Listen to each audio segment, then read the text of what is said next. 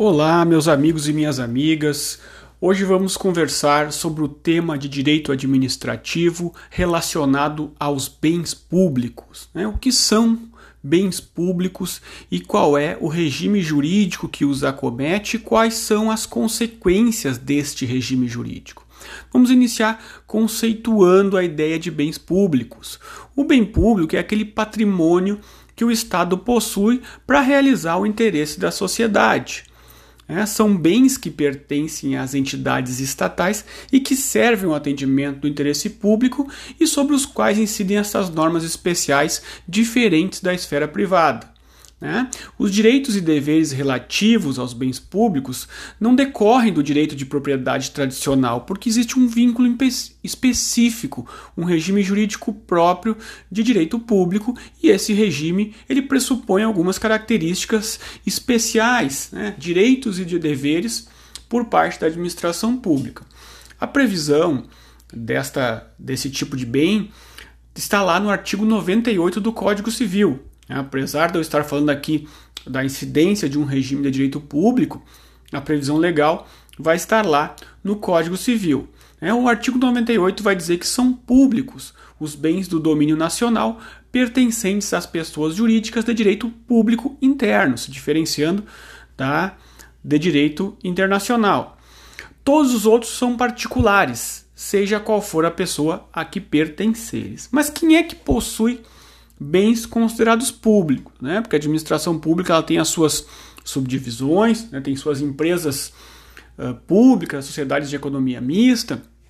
Nós vamos ter algumas situações específicas e que é importante entender quem é que realmente dentro da administração pública tem seus bens como públicos, tá? Então assim, primeiramente, administração direta, autarquias e fundações autárquicas possuem bens públicos. Repetindo, administração direta, autarquias e as chamadas fundações autárquicas possuem bens públicos. Já as empresas públicas, sociedades de economia mista e as fundações com regime de direito privado têm os seus bens privados. Tá? Mas não é tão simples assim. Esses bens, eles apesar de serem bens privados, eles vão se submeter a algumas normas de direito público. Quando essas empresas e fundações sejam prestadoras de serviço público. Certo? Por quê? Um, eu já vou antecipar um dos efeitos de um bem ser público, que é a impossibilidade de penhorar este bem. Se o Estado tem alguma dívida, os seus bens não podem ser penhorados. Tá? Os bens públicos são impenhoráveis. Só que estes bens das empresas públicas, sociedades de economia mistas e fundações são privados. Então, sobre eles haveria a possibilidade de penhora em uma execução. Só que quando essas sociedades de economia mista, essas empresas públicas ou essas fundações, eventualmente nas suas atividades prestarem serviço público, este bem não vai ser passível de penhora. Mas não porque esse bem seja público, como os da administração direta, autarquias e fundações autárquicas, mas sim pelo princípio da continuidade do serviço público. Tá? Então, quem essas estatais que prestam serviços públicos essenciais e próprios do Estado, especialmente quando em condições não concorrenciais, eles têm bens, embora privados, impenhoráveis. Tá? O, o, o Supremo já definiu isso de forma clara. Tá? Podem dar uma olhada no recurso extraordinário 599-628, que tem repercussão geral. Vai dizer justamente isso.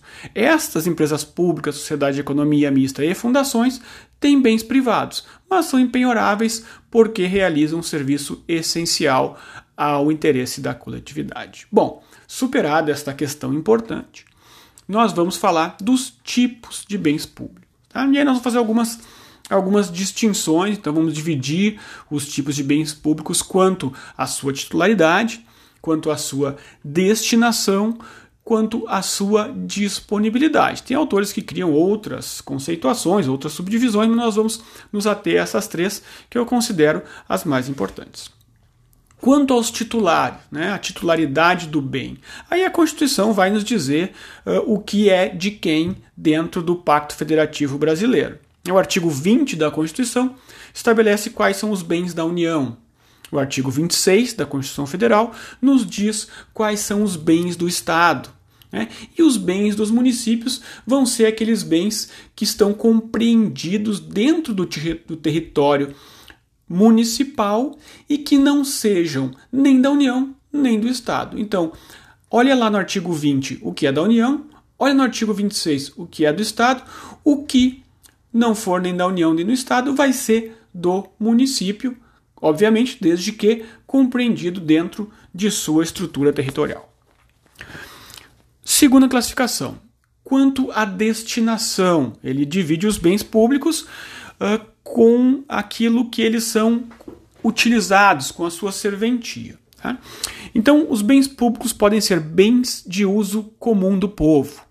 Tá? Sua previsão vai estar no artigo 99, inciso 1 do Código Civil, e esses são bens que podem ser utilizados por todos. Por isso que eles são de uso comum, porque todos podem utilizar. Né? Os exemplos são ruas, praças, rios, praias. Né? O seu uso não depende do consentimento individualizado de parte do poder público. Tá? Eventualmente, esses bens de uso comum do povo até podem ser o seu uso cobrado, né? como pedágios, as áreas azuis de estacionamento, elas uh, podem cobrar alguma taxa pelo uso de bens de uso comum do povo. Né? Mas, como regra geral, esses bens têm o seu uso de forma gratuita. Segundo, bens públicos de uso especial, artigo 99, inciso 2 do Código Civil. São bens utilizados na prestação de serviços por parte da administração pública. Exemplo: o prédio de uma escola, uma viatura da polícia, um terreno que o poder público utiliza para depositar materiais de uma obra. Nesses casos, os beneficiários desse serviço são os eventuais usuários e também os servidores públicos que ali trabalham. Tá? Por exemplo, uma escola pública é um bem público de uso especial. Quem é que pode usar a escola pública? Qualquer um pode entrar lá sem motivo nenhum? Não, os usuários são os professores, os técnicos, os alunos, né, pessoas envolvidas naquela atividade desenvolvida. Não pode entrar qualquer um. Né? Então não é quer dizer que não possa entrar ninguém. Né? Esses bens de uso especial eles comportam um uso geral, eles são abertos ao, a todos. Né? Mas a extensão do seu uso ela vai ficar uh, de acordo com a destinação. Se eu tenho uma escola pública, eu vou acessar os alunos. Quem não tiver nada para fazer ali não vai entrar. Uma secretaria de Estado, um prédio de uma secretaria estadual, todo mundo pode entrar. Mas não quer dizer que a pessoa vai poder entrar, mexer nas coisas, uh, atravessar os guichês, né? porque isso vai atrapalhar o próprio serviço. Então é aberto, é público, mas ele tem uma destinação específica, por isso que se diz que são de uso especial. O terceiro tipo, de acordo com a destinação, vão ser aqueles bens públicos dominicais. O que são bens públicos dominicais? Eles vão estar previstos no artigo 99, inciso 3 do Código Civil. Tá? Esses dominicais eles não são bens destinados ao uso imediato do povo tampouco aos usuários do serviço ou aos beneficiários diretos, como no caso da escola. Tá? Esses bens eles não têm uma destinação pública definida, né? ou tinham e não têm mais. Eles não deixam de ser bens públicos, mas eles não se prestam a uma, um interesse da coletividade imediato. Né? Um terreno uh, da prefeitura que não está sendo usado. Né? Que acontece? Esses terrenos ele, normalmente são utilizados para fazer renda, para fazer dinheiro. Né? Então, outros exemplos de, de bens dominicais são as terras devolutas, aquelas que não, não são de ninguém. Na verdade, não existem terras de ninguém, né? todas as terras que não têm propriedade privada são do Estado.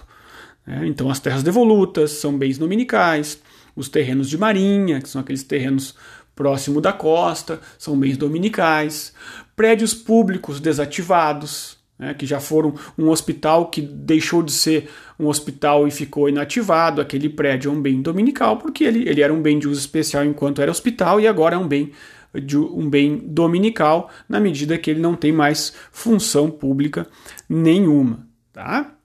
Muitas vezes a utilização desses bens dominicais atende fins ambientais, como as reservas ecológicas, por exemplo. Terceira classificação dos bens públicos, quanto à sua disponibilidade, ou seja, a possibilidade de uh, utilização e de venda desses patrimônios. Nós vamos ter aqueles bens que são indisponíveis por natureza, ou seja, a natureza do bem não importa na disponibilidade dele, eles não têm natureza patrimonial e é por isso que eles não podem ser vendidos, eles não podem ser alienados. Quais são, como regra geral, os indisponíveis? São aqueles bens de uso comum do povo, como o mar, os rios, as estradas. Eu não posso vender uma, um trecho da orla, eu não posso vender um rio, eu não posso vender uma estrada. Tá? E aí então eu tenho os bens patrimoniais indisponíveis. Tá? São três tipos aqui na disponibilidade para ficar mais claro: os indisponíveis pela sua natureza, os indisponíveis e os disponíveis. Tá? Então, os indisponíveis pela natureza são aqueles de uso comum do povo.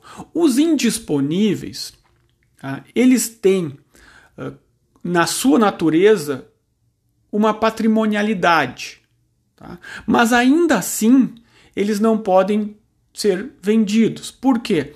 Porque eles são destinados, afetados, eu vou explicar para vocês logo adiante o que é estar afetado, estão afetados a uma destinação pública específica.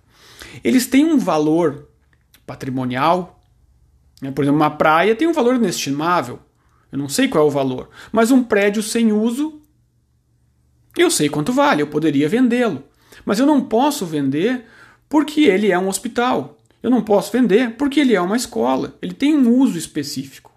Não posso vender uma escola. Eu posso vender o prédio que não é utilizado mais para uma escola. Mas eu não posso vender uma escola.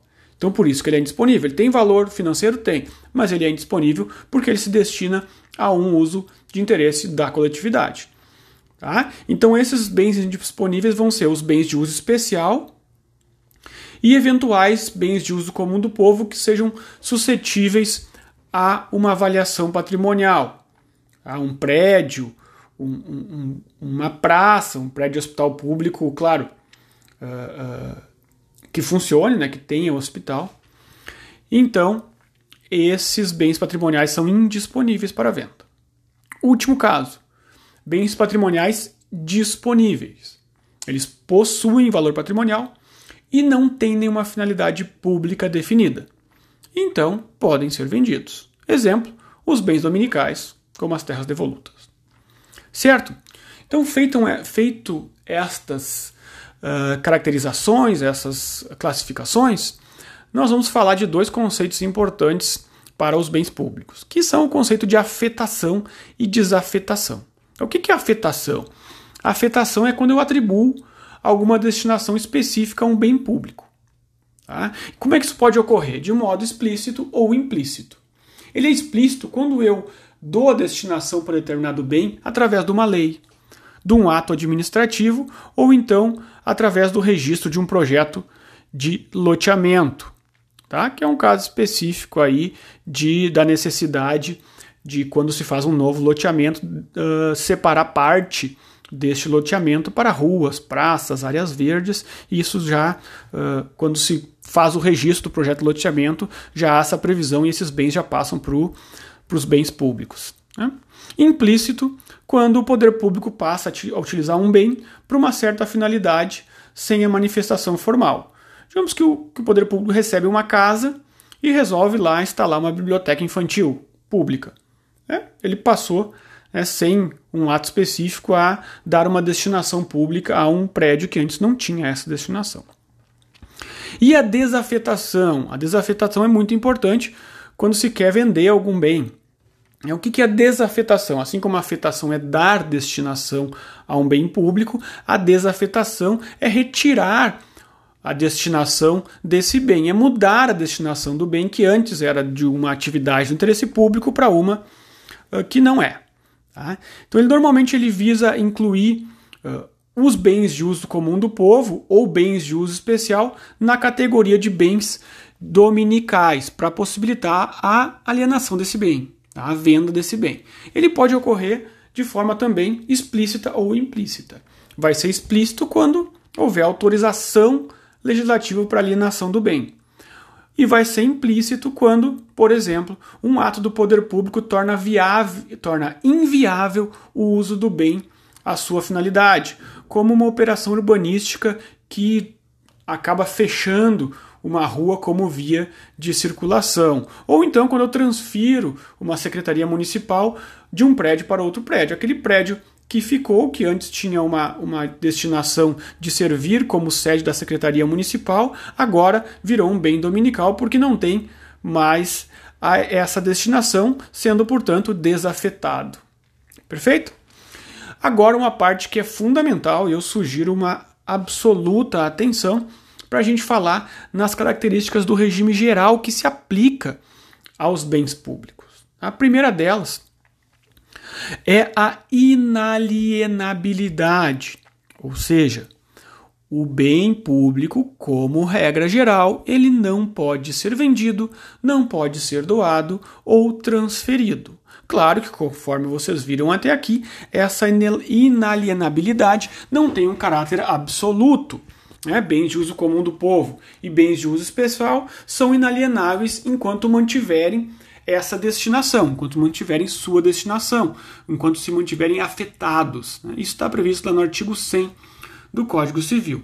Já os bens dominicais podem sim ser alienados, desde que cumpridos os requisitos legais né, previstos uh, na Lei 8666-93, por exemplo, como prévia avaliação, licitação e autorização legislativa quando se tratar de bens imóveis.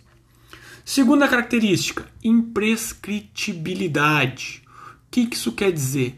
Os bens públicos não podem ser adquiridos por uso capião. Vocês vão encontrar essa regra lá na Constituição Federal, no artigo 183, parágrafo 3 e também no artigo 191 do Aliás, desculpa, no 183, parágrafo 3 da Constituição e também no 191 e no Código Civil Brasileiro, lá no artigo 102, certo? Ou seja, o uso de bem público por particular não interessa o tempo, mesmo sem oposição do poder público, não gera direitos de domínio sobre esse bem. Tá? Ele tem finalidade de preservar os bens públicos, até mesmo da negligência estatal. Claro que nós temos algumas normativas novas que merecem atenção, como por exemplo a nova lei do REURB. Essa lei do REURB traz algumas exceções que merecem ser observadas, mas a regra geral é a imprescritibilidade dos bens públicos. Outra característica importante, impenhorabilidade, que é a impossibilidade de execução forçada dos bens públicos, ou seja, a penhora em um processo judicial de execução. É, o poder público ele não paga as suas dívidas da mesma forma que o particular, né, que paga suas dívidas em uma execução oferecendo seus bens à penhora ou então pagando. Né? O poder público ele paga suas dívidas através do chamado regime de precatórios, que está previsto lá no artigo 100 da Constituição. Tá? Até existe a possibilidade de sequestro de valores encontrados nas contas públicas de estados e municípios que estejam em mora até o limite do valor não liberado. Tá? Também os bens públicos de empresas estatais efetivamente empregados em serviços públicos são impenhoráveis, mesmo sendo bem privados, conforme eu disse lá no início da nossa conversa. Então, como regra geral, o poder público paga através de precatórios e não através da penhora, da penhora dos seus bens. Impossibilidade de oneração. Tá? Não é possível a existência de direitos reais de garantia sobre bens públicos, como, por exemplo, a hipoteca, o penhor e a anticrese. Não é possível indicar um bem público como garantia de adimplemento de uma obrigação contratual futura. Tá? Então não é possível onerar os bens públicos. Outra característica, dever de preservação o poder público tem a obrigação de manter e preservar os seus bens contra a apropriação de terceiros.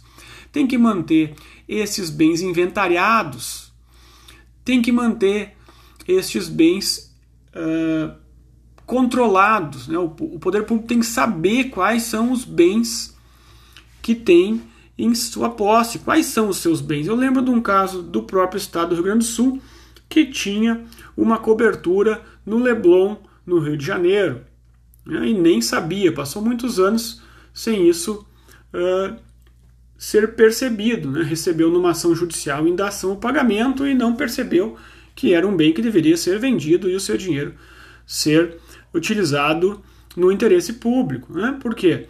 Porque era um bem sem afetação ao interesse público. Tá? Então, dever de preservação dos bens públicos. Última característica: imunidade de impostos. Tá? É vedado à União, aos estados, ao Distrito Federal e aos municípios instituir impostos sobre patrimônio, renda ou serviços uns dos outros. Constituição Federal, artigo 150, parágrafo 6 a linha A. Ou seja, eu não posso cobrar uh, ah, ITBI, por exemplo, que é um imposto relacionado com a transferência de bens imóveis, que é um imposto estadual, em eventual alienação de prédio da União, por exemplo. Por quê? Porque é uma imunidade de imposto entre todos os entes federados. Vamos adiante.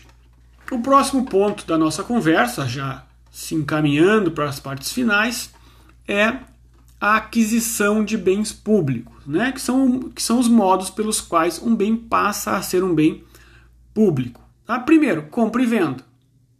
Compra e venda, né?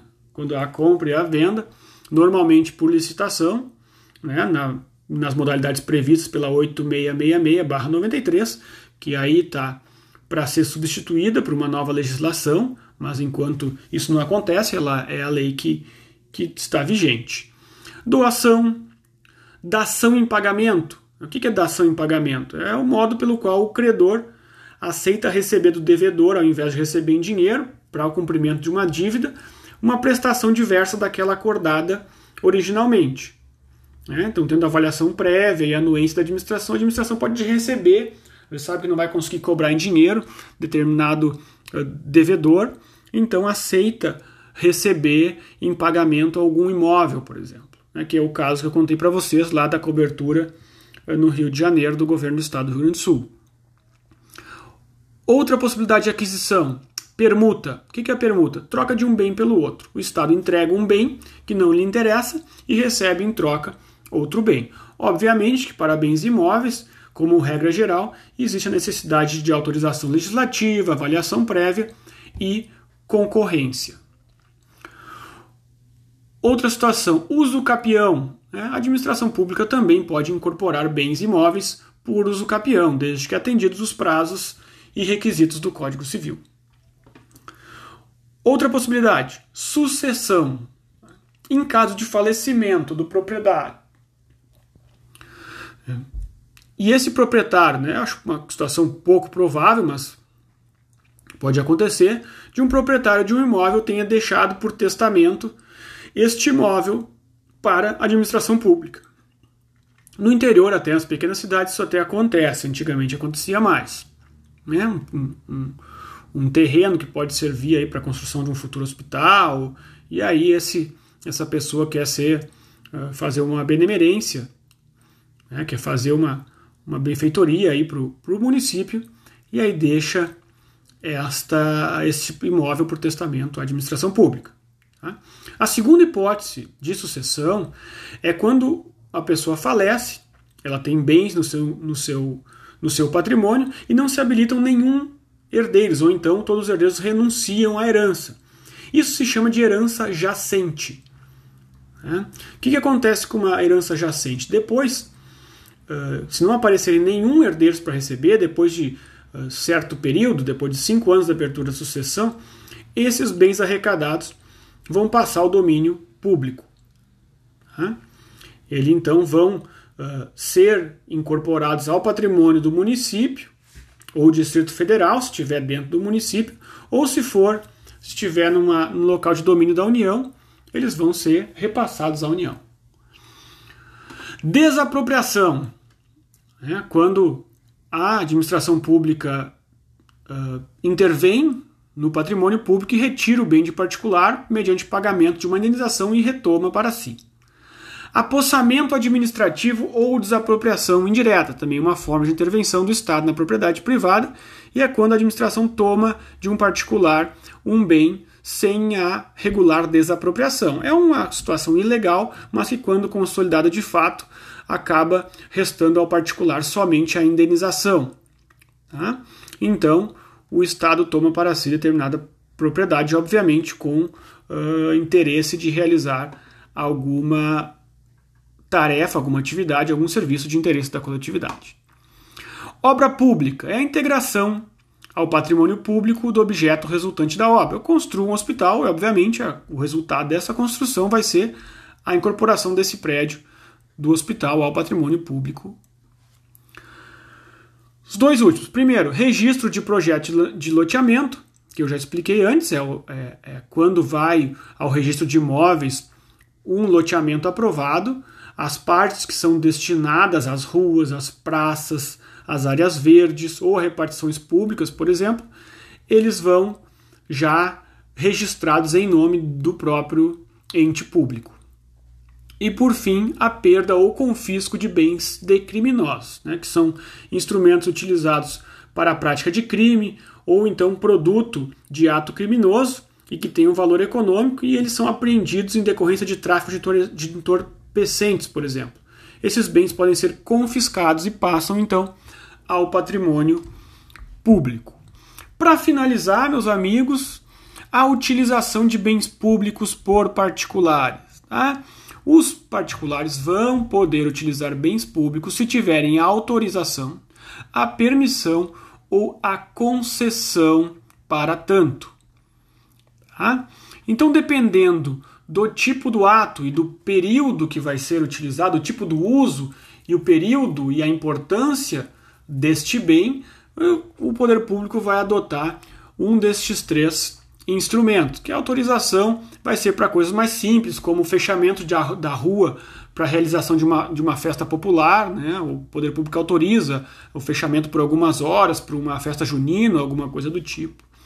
Nós vamos ter a permissão uh, para a implantação de bancas de jornais nas calçadas, por exemplo, né, são coisas mais, mais de longo prazo, mas que precisam de autorização, porque a calçada é um, é um espaço público. E nós vamos ter a concessão né, com licitação para coisas mais importantes, como por exemplo a exploração de uma mina de água, a exploração de uma lavra de jazida mineral, né, um, um estacionamento num aeroporto, esse tipo de coisa mais relevante com valor pecuniário mais importante, normalmente coisas que são lucrativas, né? E aí vão ter uma vão importar em algum retorno de valor para o poder público. Então, pessoal, para a questão dos bens públicos era isso que nós teríamos. Um grande abraço a todos e até o próximo podcast.